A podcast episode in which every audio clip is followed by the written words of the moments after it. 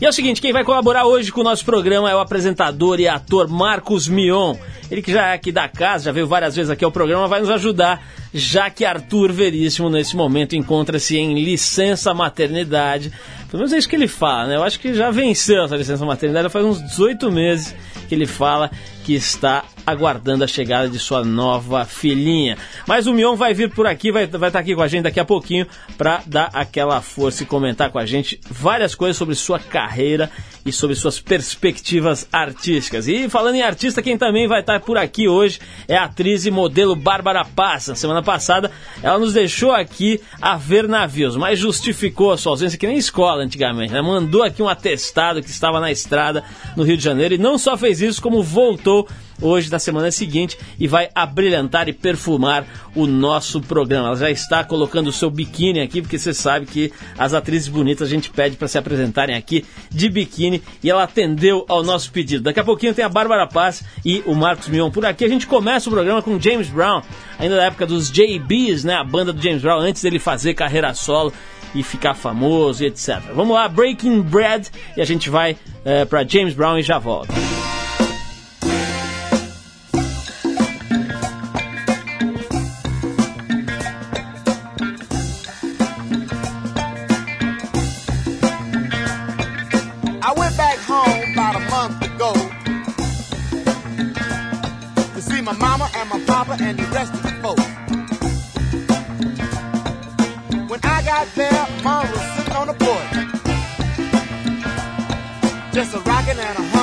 She always did.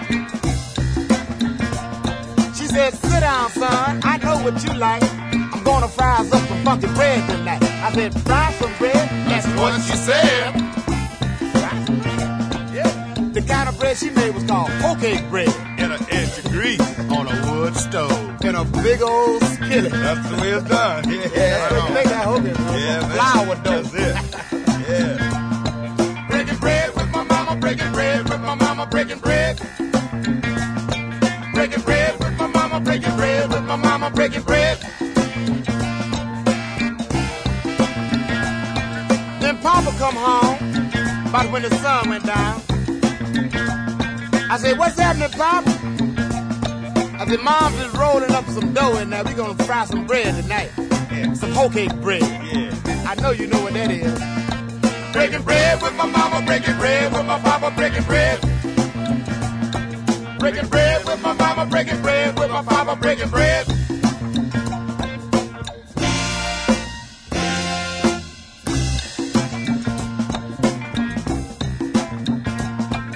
Then in walked my brother and my sister cousin Amos, cousin Clarence, cousin Ruth, and that fine cousin Johnny May. Yeah. Boy, she looks so good, I wish she was my cousin. You know she bad? She ain't my cousin. Smell the bread and we come to eat this good old stuff you call hoe cake bread.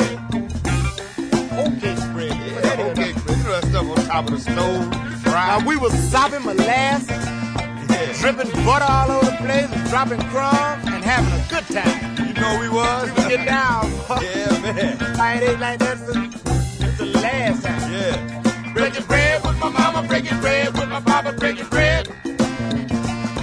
Breaking bread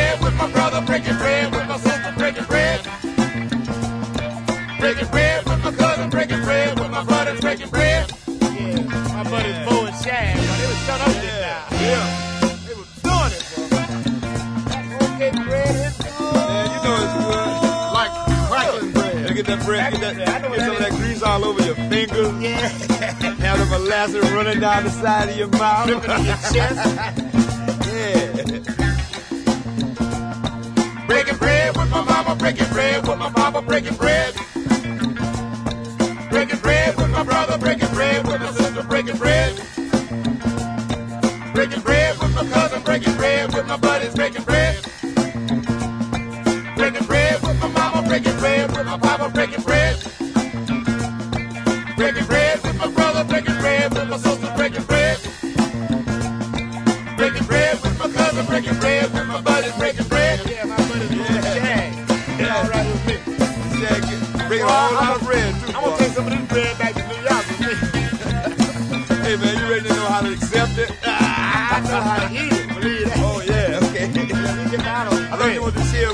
With your other buddies in the album. Hey, I'm give all the cats some. You know, I know they got to remember where that come from.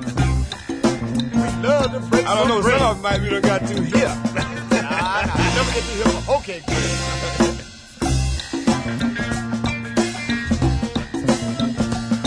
Breaking bread with my mama, breaking bread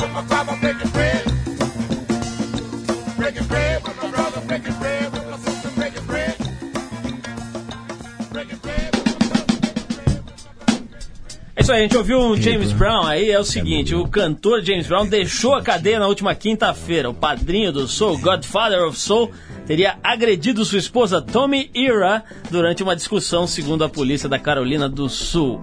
Brown, que em 95 também foi acusado de agredir sua então esposa Adrienne, coleciona diversas passagens pela polícia da Carolina do Sul e de outras localidades. Em 88, ele recebeu uma sentença de dois anos de prisão por porte de drogas, que foi suspensa e depois se submeteu a um programa de tratamento por ser acusado de porte ilegal de armas de fogo.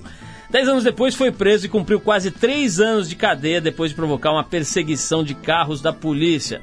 Quer dizer, o James Brown é uma coisa meiga, né? uma pessoa com atitudes bem light. Dessa vez, o cantor foi solto sob garantia pessoal, mas enfrenta julgamento ainda esse mês. O mais interessante foi ver a imagem dele saindo da cadeia. Não sei se vocês viram, aí passou em vários telejornais, né? A chapinha do James Brown venceu durante o período que ele ficou preso, então ele parecia uma vassoura saindo da cana com aquele uniformezinho de cadeieiro e tal, uma coisa engraçada, mas enfim, é uma figura, uma caricatura e um ídolo mundial da música que inspirou meio mundo aí, né? Não vou nem entrar em detalhes porque ele inspirou do, do Alvarengue Ranchinho até o África Bambá, tá? O James Brown, então merece o nosso respeito, apesar de ser uma pessoa um pouquinho perturbada.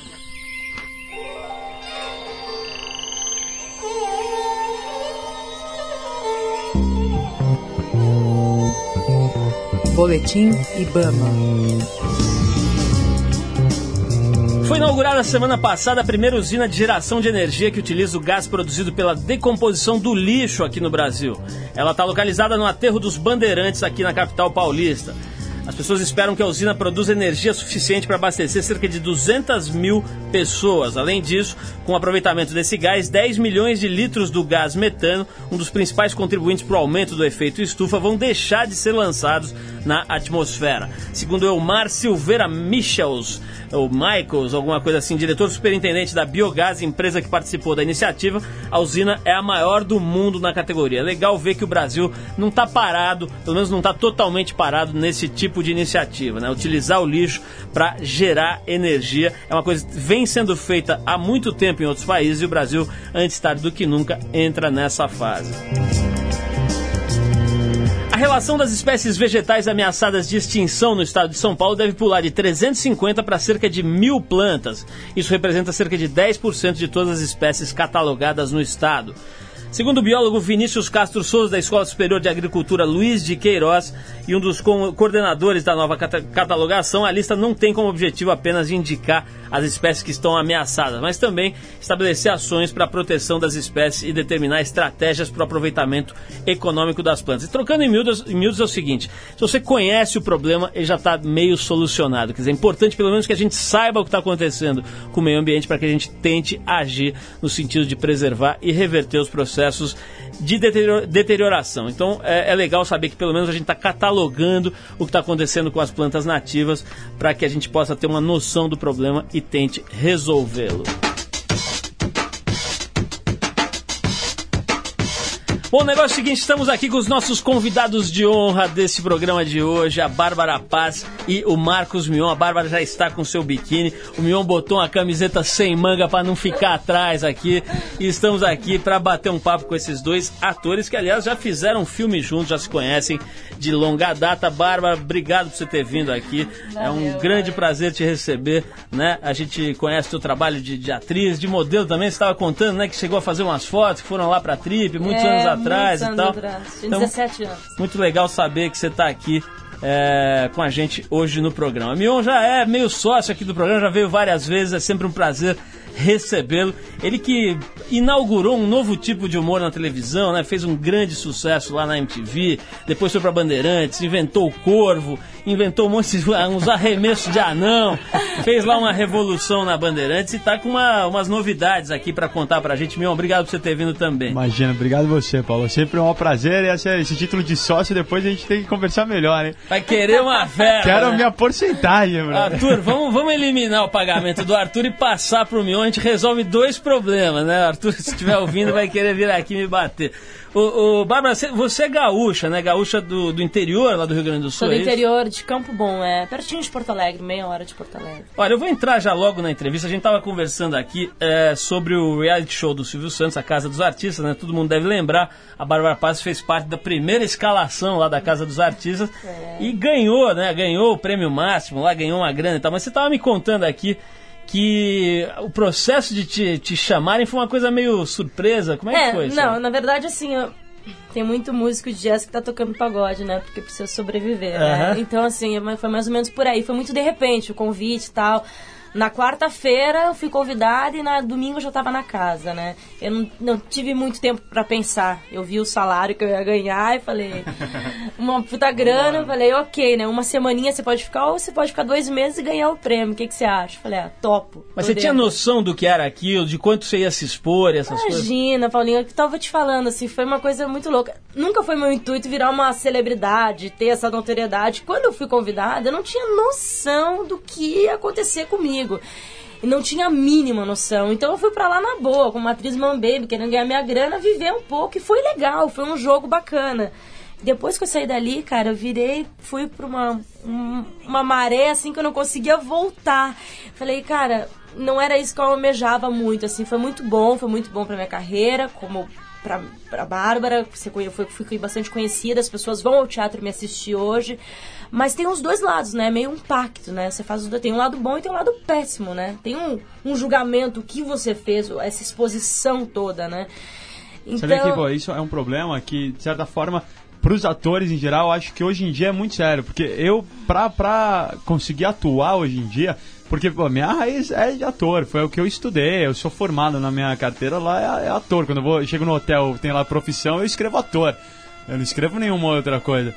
E é, é, um, é uma dificuldade conseguir um papel bom hoje, é, porque é. hoje em dia, tipo, as pessoas meio que rotularam geral, as, aquela função do ator de se transformar, de, se, de, de usar seu corpo, seu, seu, é, criar não. trejeitos, tudo hoje em dia não é conta mais. É diferente, né, Marcos? Eu entendo isso, sim, mas eu também tenho um julgamento hoje para esses reality shows que estão.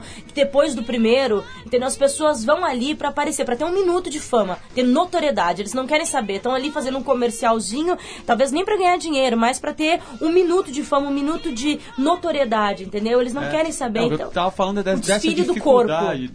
Sim, mas essa dificuldade que você falou de depois voltar a atuar e é ter esse prestígio, que falou, eu tenho essa dificuldade também, todo mundo olha pra mim e fala assim, não, você é muito ligado à modernidade, não dá pra te colocar fazendo, sei lá, interpretando um latifundiário na fazenda.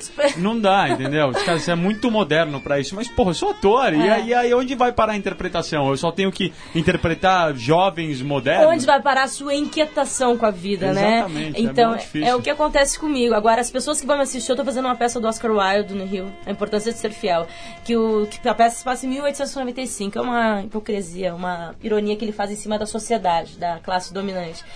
Enfim, as pessoas vão assistir. Essa peça é uma sátira em cima da, da sociedade. O que rola naquela época rola hoje, só muda as roupas. Todo mundo querendo aparecer, aparentar o que não é. As pessoas saem do teatro e falam assim: Nossa, você é atriz mesmo. é ótimo. Isso. O Marcos, teve, teve, falando um pouco, insistindo um pouco nessa história do reality show, né? Que tá hoje, agora tá o Big Brother no ar, não sei o que, muita mídia em cima e tal, isso que vocês estão falando. É, tem uma, uma, uma, uma, questão aí, um, um, particular que eu acho interessante, que é o seguinte, a Bárbara Paz, quando fez lá o, o, a Casa dos Artistas, ela acabou se apaixonando lá pelo Supla, teve um romance dela com o Supla e ficou o Brasil inteiro lá torcendo e apostando e, e vendo aquele romance se desenvolver e tal. Você é, namorava, é, foi, foi namorado de uma menina que estava com eles lá também, a que é a Patrícia, né? Não tenho noção. Como é que, é pra, como é que era para você como ex? Acho que você era ex-namorado já naquela altura, era, né? Era ver a sua ex-namorada ali desenvolvendo outros relacionamentos, não, sendo chavecada. Não, não, mas independente disso, não, eu já, eu já tava namorando outra pessoa na época, mas eu passava mal. Você não tem noção. Assim, meu, eu ficava com gastrite, porque Quando eu ligava a TV, eu, falava, eu sabia que eles estavam falando de mim. Apesar do corte e, e da, e da, da edição, pô, tava lá a Bárbara, que é minha amiga Eu fiquei há muito amiga da tempo, Patrícia cara. porque eu era amiga do Marcos. Então quando eu encontrei a Patrícia, Que a gente, uma pô, química. sempre se adorou tudo. É. Daí a Patrícia, minha ex-namorada. O Supla, que era tipo minha cria na época, assim. Aí tava um monte, de gente que eu, um monte de gente que eu conhecia. O Alexandre Frota, que eu sabia que era aquela coisa polêmica, que sempre ia falar, ia querer tretar comigo, falar mal de mim, independente de qualquer coisa. Várias pessoas que eu conhecia, assim. Então eu assistia com peso, assim, eu falava, nossa, brother. Agora vem, Fica agora vem. não abre a boca, brother. Eu via que às vezes, assim, a Bárbara e a Patrícia estavam falando alguma coisa que não era diretamente de mim, mas que eu tava envolvido. E várias vezes no- na edição aparecia o Frota falando, é. Aí, existem os piores clipes do mundo, mas não sei o que, falando da Patrícia. Isso eu falava e eu ficava passando mal. Eu É. falava, meu, era um susto. Essa história que você falou foi uma grande surpresa, foi um susto É. absurdo. Você vê sua vida sendo exposta lá na TV e eu falava, meu, o que, que eles vão falar? E brother? você ali sem poder se defender, né? É muito, muito Olha, a gente- estranho. vamos falar mais disso, mas vou fazer um break aqui pra gente tocar uma musiquinha que eu sei que vocês gostam. A gente separou uma faixa dos Mutantes, dos bons tempos dos Mutantes, chama-se Jardim Elétrico. A gente já volta Excelente, com excelente. Marcos Mion e Bárbara Paz.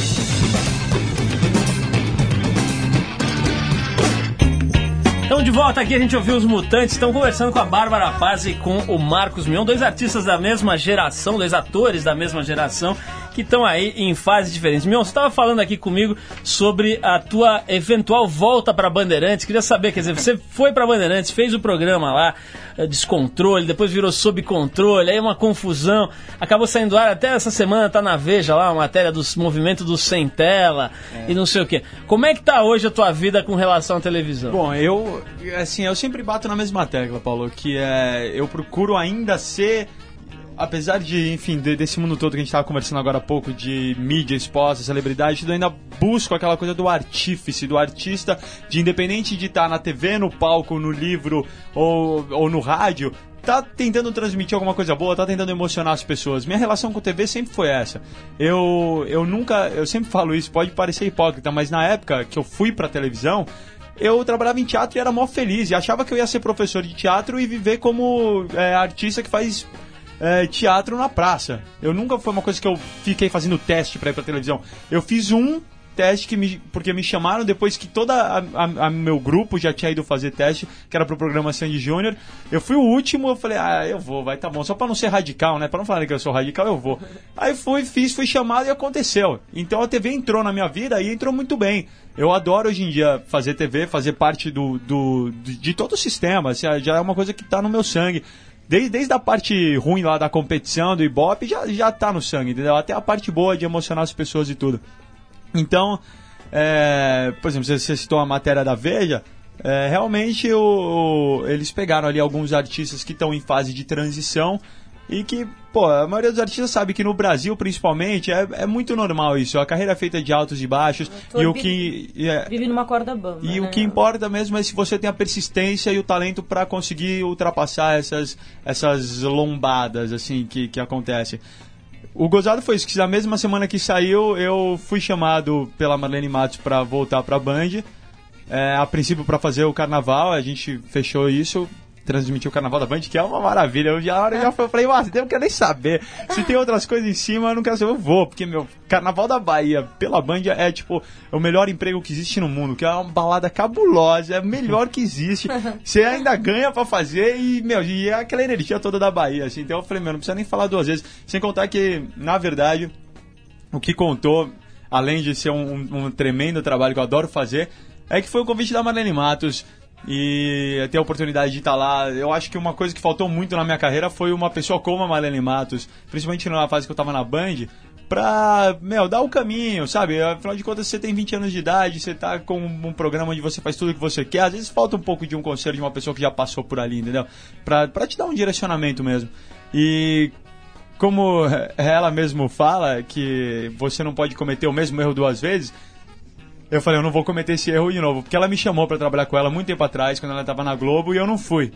Aí quando ela chamou de novo, eu falei assim, eu não vou negar duas vezes, agora eu vou, sem dúvida nenhuma.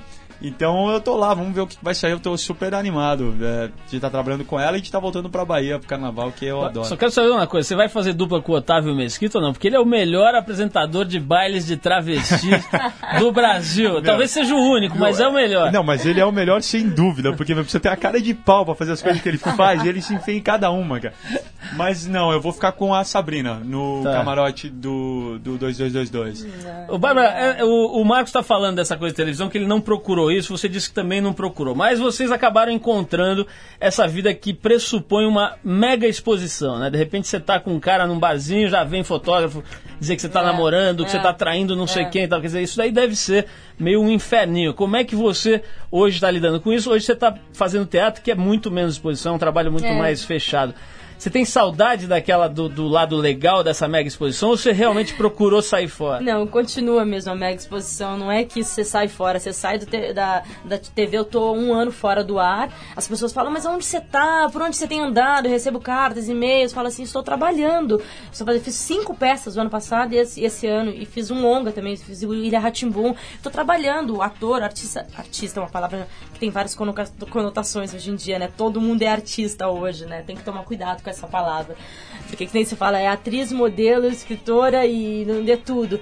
Não, Eu só aqui na podia- minha produção tem cada artista que você não faz ideia. Eles fazem arte o dia inteiro. Tu sabe, Paulinho, porque assim, eu poderia ter seguido um caminho, né? Eu poderia ter saído de lá, se fica famosa, daí eu saí na Playboy, perdi uma puta grana, não saí na Playboy, tudo bem, achei que não era a minha época, mas eu poderia seguir um caminho, né? Sair na Playboy, lançar meu livro, fazer, apresentar um programa de auditório, pronto, ser mais uma, né? Eu eu não consegui, eu não consegui. Eu quis voltar pro meu passeio com o mundo. O meu passeio, quer dizer, eu posso ter menos dinheiro, eu posso não ter tanta disposição, mas eu quero seguir a minha metáfora. Eu Te quero estar tão mais feliz. Pra, pra, desculpa, mas te convidaram pra escrever um livro, tipo... Não, escrever aqui, o que eu escrevo. Do? Frota, assim? Por Não, trás eu, do eu muro da escrevo. casa? Não, eu escrevo, assim, eu, eu escrevo Eu sei que você escreve, Então, você eu escreve escrevo. Não, eu tô falando assim, o normal, o que, que é? Você fica famosa, daí você sai na Playboy, aí você lança um livro, daí você apresenta um programa de auditório, e aí pronto. A casa da Bárbara Então, é toda escrita de coisa dela, o sofá é todo Pintura. escrito, é tudo pintado, é muito louco. Então, Essa eu sou história uma depois você precisa explicar. Você conhece assim tão bem a A casa gente da filmou, Bárbara? a mas- gente filmou na a minha gente casa. filmou esse longa que a gente fez junto. Eu dei minha casa pro filme, eu falei... Era, era, o naipe era assim, o longa era tão, era tão atitude, assim, todo mundo tão unido que assim, nego dava a casa. A gente precisava. roupa, eu você tem noção, a gente precisava fazer uma cena onde, tipo, entupia a, a privada. Só que a gente não tinha grana pra fazer um cocô falso. E os caras tiraram. tu- pegaram um diretor. turno. Tur, turno, o cara do som, o diretor, todo mundo foi em turnos cagar. E o diretor... Coisa linda. O cinema brasileiro realmente super produções. Foi, Ô, meu, falando nisso, fale-me um pouco do livro do Frota. Ai, não, vamos dispensar essa, por favor. Vamos Eu dispensar li, outra. cara, não, mas, nem meu, precisa. Eu fiquei sabendo que era chamar por trás dos muros. Não, Era a história da casa. Gente, por favor, vamos. Bom, já deu, já cessou, vamos para outra. Tá bom, então atendendo ao pedido da Bárbara, meu, fala, essa história aí é uma história que me, pessoalmente me interessa bastante, esse negócio da exposição excessiva, né? Você tinha lá o seu programa na MTV, era um programa cult, todo mundo achava um barato e tal, mas tem aquela proteção de um ambiente mais fechado da MTV, com menos, vamos dizer, eh, aspirações de bopes E de proteção dois da TV com o artista também. Exatamente. De repente você foi para um, vamos dizer, para uma porrada mesmo, que é um programa diário, ao vivo, na Bandeirantes, uma rede mais é, é, pulverizada pelo país todo e tal. Esse choque aí hoje, agora com a cabeça fria, distanciada, né? Como é que foi isso aí na tua vida? Ah, e- bom, é, tem. É difícil a pergunta, né? Tem os dois lados. eu, né? é, sempre. Eu acho que quando eu paro e lembro, eu acho muito bom. Assim, eu falo, porra, eu tenho 24 anos hoje e eu tenho memória. Eu falo, olha tudo que eu já passei, sabe, cara? É, é muito legal hoje em dia você poder parar e falar assim, bom, eu já tive uma mega exposição, eu já tive um trabalho que não teve uma mega exposição. Sabe, onde é melhor, onde é minha praia, tudo. Então acho muito legal ter acontecido muita coisa muito rápido e cedo, que assim é cada. Eu, eu posso tomar a opção de que caminho eu quero seguir pô, com menor idade, ou seja, com mais chance de, de dar certo. Você tá Agora- parecendo aqueles táxis do aeroporto, aqueles ômega, é novinho, mas já rodou pra caramba. Já rodou pra caramba, exatamente. E, mas assim, o gozado é que até hoje, fazem dois anos que eu saí da MTV, mas acontece pelo menos umas 4, 5 vezes por semana. De eu ser parado na rua e o cara fala assim: Meu, assista o programa na MTV direto, adoro você. né?" Até hoje, Até cara, hoje. juro por Deus. De tão forte que foi, assim, é o casamento meu com a marca e com e o programa, toda aquela criação, até hoje as pessoas falam, cara, que me assistem lá. Vamos fazer mais uma pausa pra ouvir mais um sonzinho, já que você fala na MTV. Vamos tocar um som que rola bastante por lá, o Red Hot Chili Peppers com Easily. E a gente já volta com o Marcos Mion e a Bárbara Paz.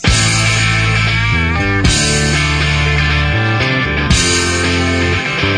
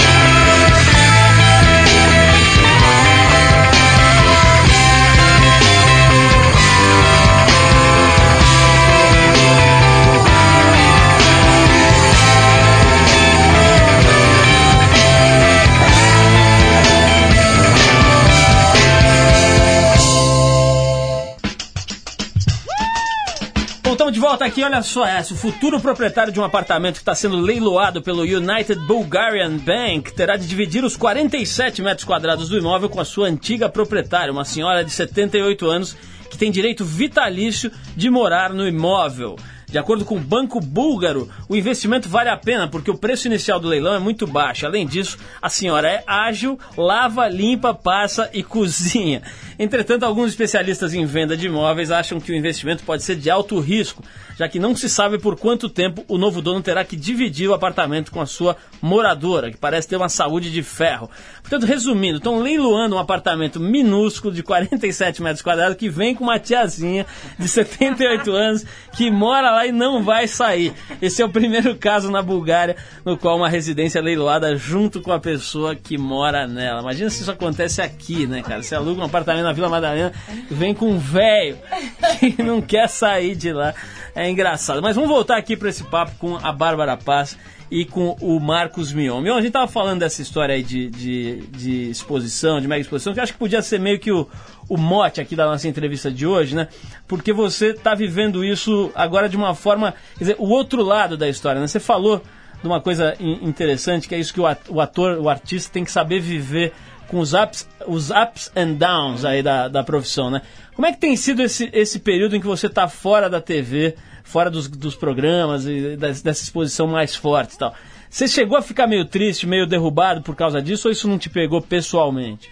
Não, isso é difícil você contornar uma situação onde você é, sai de um, de um lugar onde você tem todas as mordomias, que nem quando eu cheguei na Bandeirantes, pô, contrato muito bom com o Rogério Galo, tinha todas as mordomias, fazia o que eu queria, andava naqueles corredores pra cima e pra baixo, com a exposição, sabe, diária, etc., com sucesso, porque esse programa tinha uma audiência boa, vendia, e daí de repente, pô, vai pra casa com assim e, e também não foi assim uma transição assim então ah, vai pra casa. Não assim, ah, eu cheguei eh, com, a, com essa exposição diária eu já tava cansado também pô ninguém consegue ser interessante todos os dias. Fazia cinco anos que eu entrava todos os dias na televisão diariamente. Ninguém aguenta eu já tava eu, eu não ia no cinema mais porque o programa era todos os dias das 8 às 10 da noite sendo que eu chegava lá meio dia pra fazer pauta e escrever o caramba não ia no cinema, não jantava com amigos, eu tava virando um ó, ostra, não tinha mais o que oferecer, minhas entrevistas todas iguais, tudo. Aí eu falei, vamos fazer, trabalhar num programa semanal.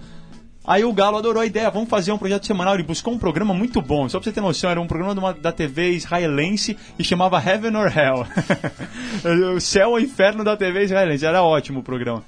E aí a gente começou a trabalhar em cima dele, mas aí teve toda essa mudança política da emissora. O Galo caiu, as pessoas todas que assinaram o meu contrato o Galo cai, caíram, tiveram mudanças no departamento comercial. Quando eu me vi, eu tava lutando em apresentar projetos para pessoas que não eram as pessoas que tinham me contratado. Tá você e o Corvo ali abandonado. Eu, o Corvo, porra nenhuma, que o Corvo me largou. Ah, o aquele Corvo filho da também foi embora? Ele tá no Pânico, ele é o Vesgo do Pânico. Ah, o Corvo é o Vesgo É aquele repórter Pânico. Vesgo é do Falou. Pânico, é o Corvo. E... O Corvo bateu, nem o Meu, Corvo bateu com nem o, nem o anão ficou comigo, desgraça. aí, aí eu comecei a trabalhar pra apresentar um projeto e eu me vi em casa com 24 anos e, pô, não tem como não bater uma, uma depressão, porque você quer trabalhar. Com 24 anos eu queria sair rasgando, eu falei, meu, de graça eu vou, entendeu? Mas eu quero trabalhar. Então foram aí seis meses que foram, foram, foram pesados, assim. Teve. Pô, mas se você pensar. É, a vida do artista no Brasil é isso. A Hebe Camargo, em 1982, foi mandada embora da Bandeirantes. Não foi nem que, tipo, ah, saiu do ar, vamos trabalhar outro projeto, não sei o que, fica aí. Não, foi mandada embora. Então, e hoje em dia tá aí de volta. E, enfim, A carreira é- do artista é a longo é assim, prazo. e né? aí você É vê a fibra do artista, do que, que ele é feito, se ele persiste, se ele É. vira, entendeu? E agora tá aí, o, o convite tá de volta, independente desse convite, já estavam rolando outras coisas e... Mas o período ali é bom pra você investir em você mesmo, entendeu? Então, meu, eu voltei a ter aula de piano, aí voltei a estudar, coisa que eu não fazia há muito tempo. Então é bom pra você voltar e voltar mais forte, sacou? Ô, Bárbara, vamos falar um pouquinho sobre isso também. Eu gostei de, de entrar nesse campo, porque ninguém, quando entrevista artista, pensa que. Todo mundo pensa que a vida é uma eterna É. festa, é um eterno troféu imprensa, né? Você É, tá sempre. exatamente. E, e- e você teve dois epi- episódios muito tristes na tua vida, a morte da tua mãe e também o acidente de carro, né? Você falou disso lá na, na- na Casa os artistas e tal, tornou isso público, etc. Vamos falar disso, mas eu quero tocar mais uma musiquinha antes pra gente dar um refresco aqui e a gente volta pra falar com a Bárbara Paz. Tá. Beatles com Sgt. Pepper's Lonely Hearts Club Band, essa não precisa nem falar nada.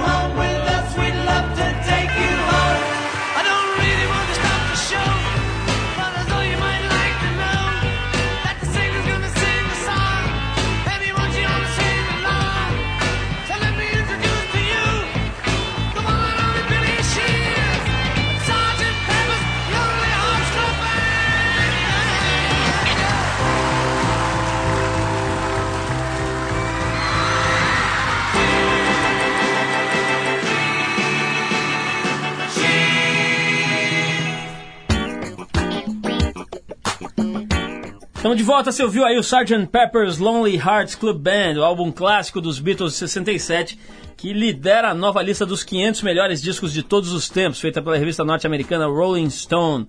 Beach Boys, Marvin Gaye, Rolling Stones, Clash e Bob Dylan marcam presença entre as 10 primeiras posições, que também tem outros dois álbuns dos Beatles, quer dizer, os caras são ruinzinhos, né?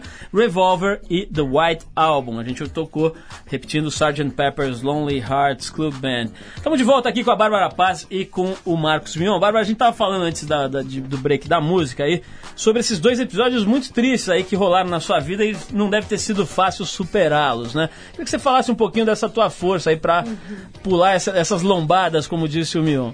Sabe, assim, eu prometi que eu nunca mais ia falar da minha vida, me expus demais já, né? Mas assim, são bagagens, eu acho que eu não me, eu não me tornei uma, uma atriz, eu nasci atriz, eu falo. Minha infância foi em hospitais e de um circo na esquina da minha casa que eu ia.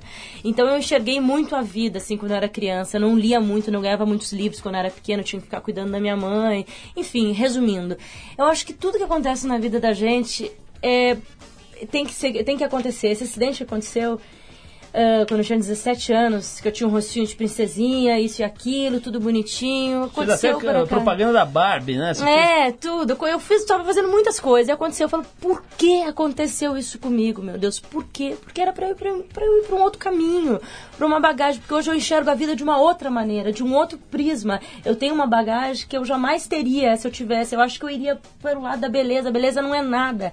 A beleza interior é o que mais importa na vida. Se você tem tudo aqui dentro, você tem um mundo, você ganha um mundo. Então, quando ele fala, eu, eu, eu escrevo, eu preciso escrever, eu preciso me comunicar com o mundo de alguma forma. Então eu falo assim, não era o que eu almejava estar nas revistas ao mesmo tempo, em todas as revistas de fofoca. Eu queria sim estar na cabeça das pessoas ao mesmo tempo, em todos os minutos, mas com o meu pensamento, com a minha maneira de ver o mundo, com a minha poesia de viver, e não só com uma carinha saída de um reality show. Então isso é um caminho árduo que eu vou transformar aos poucos. Eu acho que, que nem eu falei, a carreira do ator é a longo prazo, sim. E a gente pode transformar o mundo dentro da gente e fora. É uma grande sabedoria isso, pensar a longo prazo, porque hoje em dia ninguém pensa a longo prazo, mas é, é uma coisa imediata, é, vamos des- descartável, mas ninguém para e A pensa. Natália Timber falou uma coisa pra mim que eu nunca vou esquecer. Ela falou: Eu espero que a sua, a sua ambição seja maior que a sua vaidade. Como atriz, ela fala, porque você se perde nisso. Você se perde. Atualmente, Televisão- os únicos que pensam a longo prazo são os banqueiros, né? Que emprestam a verba ali. Ô, meu, vamos falar de umas coisas alegres aqui. Eu tava, eu tava vendo aí que você fez um papel no filme novo da Angélica e do Luciano Huck, que é esse Um Sonho de Verão, um Show de Verão. Show de verão. Né? E você faz um cabeleireiro gay chamado Velmer, Ai, que que é muito engraçado, né? Você fica ali arrumando, todo mundo se encontra, você arruma o cabelinho das pessoas e tal. Como é que foi essa história, essa experiência, e principalmente como é que você faz pra desenvolver esse personagem? Como é que você fez pra embichar na tela, em resumo? Pô, foi, foi uma participação que eu fiz no filme que o Luciano me, me chamou e eu não tinha como negar. Assim, além de, lógico, ser um prazer trabalhar lá com pessoas. Pô, Moacir Góes dirigindo o filme, é um, um grande diretor. O Diller Trindade produzindo, que é um dos, dos melhores produtores. Além, das, além do resto do elenco, que são pessoas já meu, conhecidas, tipo Ingrid Guimarães, que eu admirava muito, tudo. Chegar lá e fazer uma, uma brincadeira era um papel que, que nem tinha fala, na verdade. Foi tudo improvisado ali entre eu e a Ingrid. E, e foi mó divertido. Eu morri de rir, assim. Eu me diverti muito. Não teve muito o que compor ali. Foi, foi uma. Ah, você quer saber, meu? Tô, meu, quem interpreta bicha melhor é homem, meu. Bicha interpretando bicha não vai, cara. Homem interpretando bicha fica muito bom, assim. Fica totalmente verossímil, assim. Então, eu. eu Você já lá tinha feito cinema alguma vez, não? Comigo. Eu tinha feito Ah, uma vez com a Bárbara. é. O, o problema da privada e Não tal. foi bem, foi uma bem beta, né? Não foi, em 35. foi uma foi uma experiência É. digamos um, um meio projeto dogma assim É. de- era com uma câmera beta Sérgio luz Lerrer. ambiente e meu a galera um monte de moleque bom atuando assim foi mó legal foi uma É, experiência foi boa uma experiência bacana. Bárbara, vo- você fez novela lá no, no SBT, SBT, né? fiz. Fez eh, várias peças de teatro, fez esse filme de cinema e tal. Agora, tem Fiz uma coisa... filmes também, ganhei, ah, fiz um curta também que eu ganhei melhor atriz em, Ah, é em 16 verdade, lá em é. Gramado e tal. Não é nada um troféu, mas pô. Importante, é bacana, dá lógico, uma, imagino. dá Agora, um- eu- sabe uma coisa que eu acho interessante se você falar, eu acho que o Mion pode falar também, porque já fez bastante teatro, é o seguinte, por que que tem essa magia toda do teatro? Tudo bem que a gente ouve, desde que nasceu, ouve o Raul Cortez falar da magia do palco, mas pro, pro Zé Mané que vai lá e senta no teatro, assiste a peça e tal, é, não é muito fácil entender por que, que os atores são tão apaixonados pelo teatro. Eu queria que vocês explicassem um pouco essa magia para quem tá lá em cima do palco. Olha, eu. Eu não, não é muito explicável isso. É, isso pode virar, tipo, um maior papo de- é, de de louco. filosofia É. aqui. Agora, o- é uma magia única. Eu sei que quando eu pisei no palco a primeira vez, eu sabia que era ali que eu queria viver, assim. É uma coisa quando você entra no palco e você tem uma responsabilidade, uma responsabilidade muito grande. É ali que você pode passar alguma. Ali você pode recriar a vida. Você viver, recriar todo dia a mesma coisa de forma diferente. Não é que nem a televisão. A televisão é um exercício. O teatro é vivo. É vivo. É, é uma coisa louca. Não tem como Quer te dizer, o explicar. retorno imediato e presente ali é ainda que mais faz quando essa você faz diferença. uma comédia também. É uma, eu tô fazendo comédia. É uma maravilha isso, esse retorno do público, essa energia que você recebe. Não tem, tenho muitas vezes que eu choro em comédia, porque eu sou uma pessoa muito emocional, muito emotiva. No final do espetáculo eu tenho vontade de chorar, porque é muita energia junto. Agora, a frase para o teatro eu ainda não resumi. Talvez com o passar do tempo, com aprender mais, eu quero aprender muito, eu quero estudar muito, eu vou te falar o que eu acho do teatro mesmo. E tem um lado também é, prático, profissional, que eu acho que influi muito do- desse prazer do teatro. Porque, assim, além de ser um papel que você escolhe, você fala assim, "Não, eu quero fazer, essa, contar essa história com esse personagem. Você tem, às vezes, até seis meses para se preparar para fazer aquilo, viver, fazer a gênese daquele personagem, de onde ele veio, de onde ele foi, viver aquela vida. assim. É diferente de um trabalho de televisão, que você não sabe para onde o personagem vai, você não escolheu o seu personagem. É, é, é, são trabalhos diferentes. Acho que como, como ator, é, às vezes é mais prazeroso e mais interessante você poder falar, estudar linha, é, frase por frase, o teatro movimento por movimento. De estudar a alma, do ser, a alma do ser humano, né? Você estuda não só o exatamente. personagem, você está se estudando, você está se estudando porque você está se interpretando, você está interpretando a vida. Então é muito E o grande legal é isso, é achar esse inconsciente coletivo que existe entre o personagem, você como ator e o telespectador. Hum. Telespectador não, e o espectador que tá te assistindo e tá identificando aquela história e, de certa forma, a gente espera que ele pense melhor como ele vai agir na própria vida, entendeu? Infelizmente, Fora que tem também um lado muito bom que é sair pra jantar depois da peça. tudo de graça, permuta, né? Eu vejo um festival da Permutolândia ali. Todo, todo é, programa tem vários restaurantes e um cabeleireiro. como- não sei como o Raul Cortez não engordou depois de tanta peça. Com...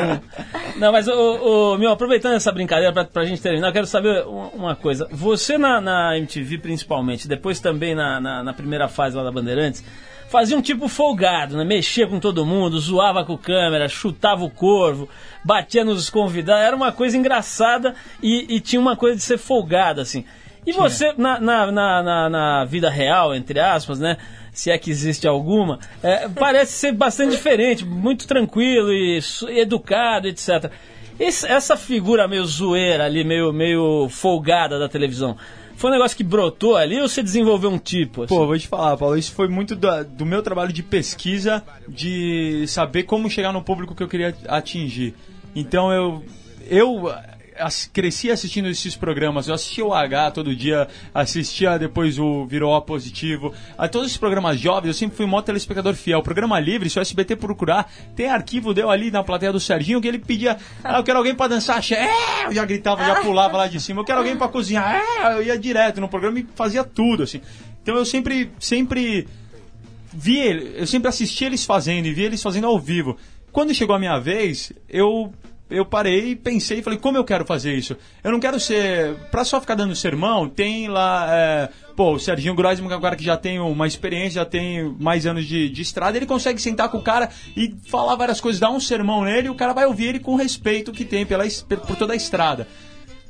Eu queria ter o respeito, eu queria passar mensagem, mas eu falei, se eu sentar e falar, é um moleque falando pro outro, entendeu? Falei assim, então eu vou chamar a atenção deles, e daí eu falo. Então, meu, eu comecei a me jogar de prédio, por tocar fogo no meu corpo, dar tapa nos convidados, porque daí os moleques falavam, nossa, esse cara é muito louco, olha o que ele tá fazendo, puta. ele-" Aí paravam pra me ouvir, e daí eu sentava com eles e falava, meu, o que, que você quer, o que, que você faz, como você enxerga a tua vida, etc. Então todo, todo esse meu humor, essas minhas críticas, sempre tiveram uma motivação maior por trás. Todas as situações, por mais bizarras que fossem, sempre tinha uma criticazinha, assim. E acho que esse, esse lado folgado, esse jeito folgado, foi o jeito que eu consegui de chamar a atenção e ganhar o respeito da molecada que tinha a minha própria idade. Como é que eu ia me destacar deles se eu não fizesse alguma coisa diferente na televisão? Inclusive tem uma história muito engraçada que você falou dessa loucura toda do descontrole, uma coisa que nunca foi pro ar, rapidinho que era uma coisa genial que eu queria fazer. Eu queria adestrar um cachorro, porque assim, eu tinha a ideia de receber convidados é, para entrevista, que isso nunca acabou indo pro ar, assim. Ah, Foi depois, mas assim, a ideia era que eu tivesse sentado numa cadeira muito alta e o convidado numa cadeira muito baixa, assim. E, e aí eu soltasse a entrevista, e no meio da entrevista, aí eu queria adestrar um cachorro para trepar na perna das pessoas. e no meio da entrevista eu soltasse o cachorro e ele ia trepar na perna do convidado. Pra ficar aquela situação meio constrangedora, que a gente falou, meu, de quem é esse cachorro, não sei o que. E aí acabou isso não funcionando porque o cara que adestrava os cachorros falou que a gente ia ter que comprar o cachorro, porque ninguém nunca mais ia querer um cachorro que tá condicionado a trepar na perna das pessoas, e isso acabou nunca indo pra frente. Mas eram essas as ideias que. Podia ter feito o surgiam. anão, vestir uma fantasia. Faltou essa ideia aí. Essas ideias que surgiam pra chamar a atenção da galera jovem mesmo, esse tipo de coisa. Legal, meu. É Interessante saber que teve um pensamento, teve uma estratégia aí. Não, teve, sem Quem assistia achava que você era um folgado por natureza mesmo. É, mas daí quando a gente sentava nas entrevistas, que aí eu começava a passar o outro lado, para as pessoas Legal. pensarem, poxa vida, não, tem alguém pensando atrás disso, não é só um moleque louco. Bárbara, queria te agradecer muito a presença. Queria que você falasse mais uma vez a tua peça que tá rolando lá no Rio. Não Ah. parece que você tá com outra já engatilhada, É, né? aham. Fala disso. Então, ahn, também fiquei muito feliz de te conhecer aqui, Paulinho, de estar aqui nessa rádio. Mion, pleasure. querida, boa Bárbara. sorte aí na Band de novo. Pô, valeu. E a gente Mundo tem que, Redondo tem, A gente tem que estar junto, Não, a mesmo. gente vai fazer uma peça Pô, junto, pode ficar Tá tranquilo. ensaiando isso há muito tempo que eu vou mandar nota, hein? Vou mandar notinha pra alguma coluna de fofoca. A gente tem que ficar juntos. Marco Ah. Não Neon fica para junto, Bárbara Paz. fazer espetáculo juntos. Não, não, não. Passa nota, não é passa isso. nota. Não, você sabe que ambos são comprometidos. Escuta, não, ó, eu tô em cartaz no Rio de Janeiro, no Teatro Vila Lobos, de quinta a domingo. É, tem mais uma semana só, a importância de ser fiel, do Oscar Wilde. E acaba o espetáculo no Rio dia 15. E eu tô estreando dia 11 de março aqui no Bibi Ferreira, direção do Bibi Ferreira, A Babá. O texto de Juca de Oliveira, uma comédia bacana. Uma peça para fazer muito sucesso aqui. Legal, Bárbara Paz, brigadão pela tua presença mais uma vez, Mion. Volte sempre, principalmente tome o lugar do Arthur Veríssimo, faça essa caridade que a gente não aguenta mais, o velho. E a gente toca o nosso programa adiante com uma musiquinha aqui também especial, é o Breeders com Cannonball. Vamos lá.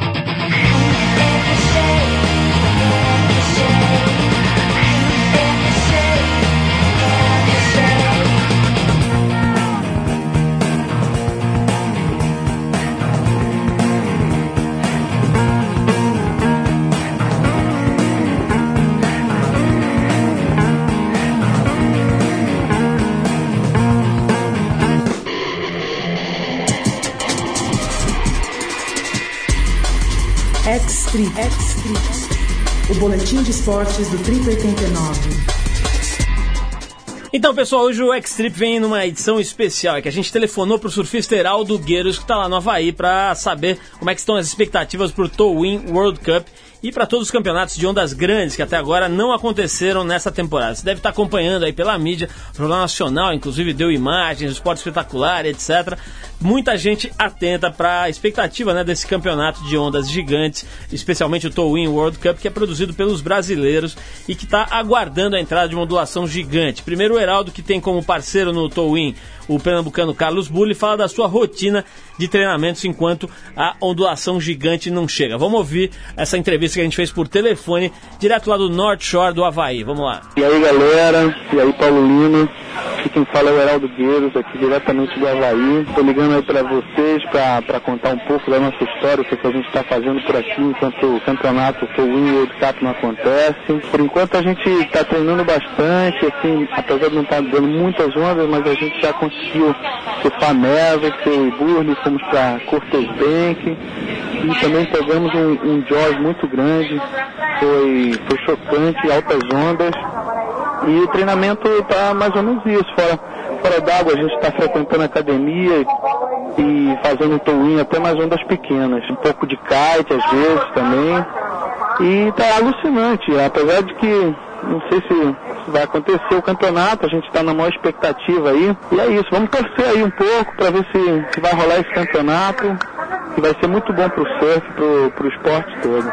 Pois é, os caras estão lá aguardando, treinando, se preparando, mas é, é- é óbvio, não, é um esporte que depende da natureza, nem sempre tem condição de rolar, de colocar em prática. Os organizadores e os atletas dos campeonatos de ondas gigantes já estão começando a se preocupar, inclusive, porque o mês de fevereiro já entrou isso indica o começo do final da temporada 2003-2004 no Havaí. A gente vai ouvir do Heraldo quais são os comentários que estão rolando por lá sobre essa expectativa por esse swell grande que não chega. Seguinte, aqui no Havaí é imprevisível. O mar pode estar pequeno hoje, amanhã está gigante e ao mesmo tempo as frentes frias podem estar aparecendo aí no mapa e acabar se dissipando indo em outra direção. Então existe essa expectativa muito grande que a gente nunca sabe do que vai acontecer nas próximas, na próxima semana. Pode realmente acontecer como não. Pô, a gente já está no final de janeiro, é, fevereiro na verdade, né? Então pode acontecer de dar um sol grande, mas não é já está um pouco já tarde, vamos dizer assim.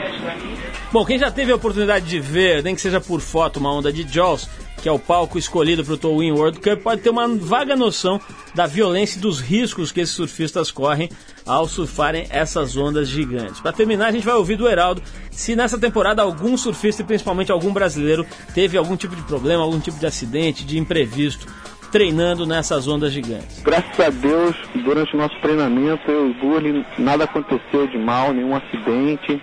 A gente está tá, tá na boa, mas infelizmente, como vocês sabem, Jaws é uma onda que não, não respeita nomes, não respeita as pessoas.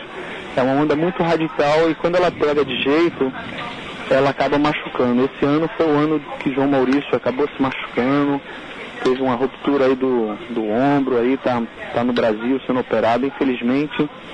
é, o preço é caro para um, uma queda, uma vaca maldada ali em, em Jaws. Então tem que ter muito respeito com aquela onda e estar bem preparado fisicamente para não acontecer esse tipo de coisa. Então é isso, galera. É um prazer estar aí com vocês, Paulo Lima, e vocês aí da Trip. E qualquer notícia aí tiver, a gente volta a se falar. Se tiver algum swellzão grande aí para entrar, ou se rolar esse campeonato, o Win World Cup, vai ser um prazer também falar com vocês de novo. Valeu, um abração. Aloha, Heraldo Guilherme.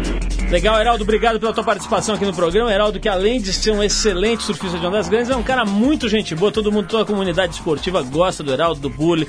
Esse pessoal que pega ondas grandes acaba desenvolvendo uma humildade, aí acostumado a lidar com a grandiosidade do- da natureza, acaba caindo na real da, da- da humildade, de se, se colocar de uma forma tranquila, humilde diante da vida. Legal, Heraldo, um abraço pra você, pro Bully, também pro João Maurício. Viu o João Maurício no Rio de Janeiro com o braço enfaixado e tal, mas já tá legal, já tá se preparando aí pra voltar.